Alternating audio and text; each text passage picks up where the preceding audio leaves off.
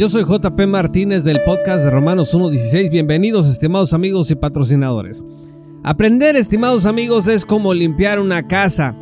La limpieza, cuando tú te vas a poner a limpiar tu casa, pues luego luego empiezas a sacudir, a lustrar, a desinfectar superficies, a sacar la basura, a colocar los objetos que estaban fuera de su lugar, pues en donde van. También ocurre lo mismo con la educación.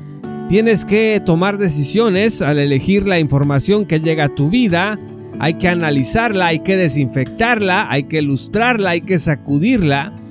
Y luego hay que aplicarla si te quedas con esa información.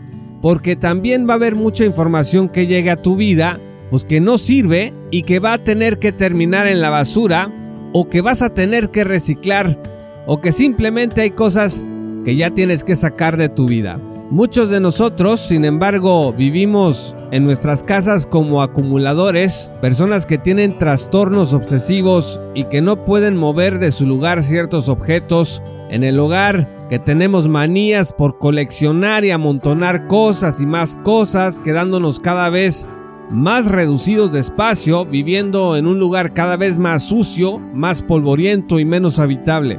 Ahora, cuando recibes educación, y te portas como un acumulador, pues no vas a poder renunciar a ningún conocimiento por mucho que se te muestre que hay otras alternativas que son mejores, más reales y con más apoyo en la verdad.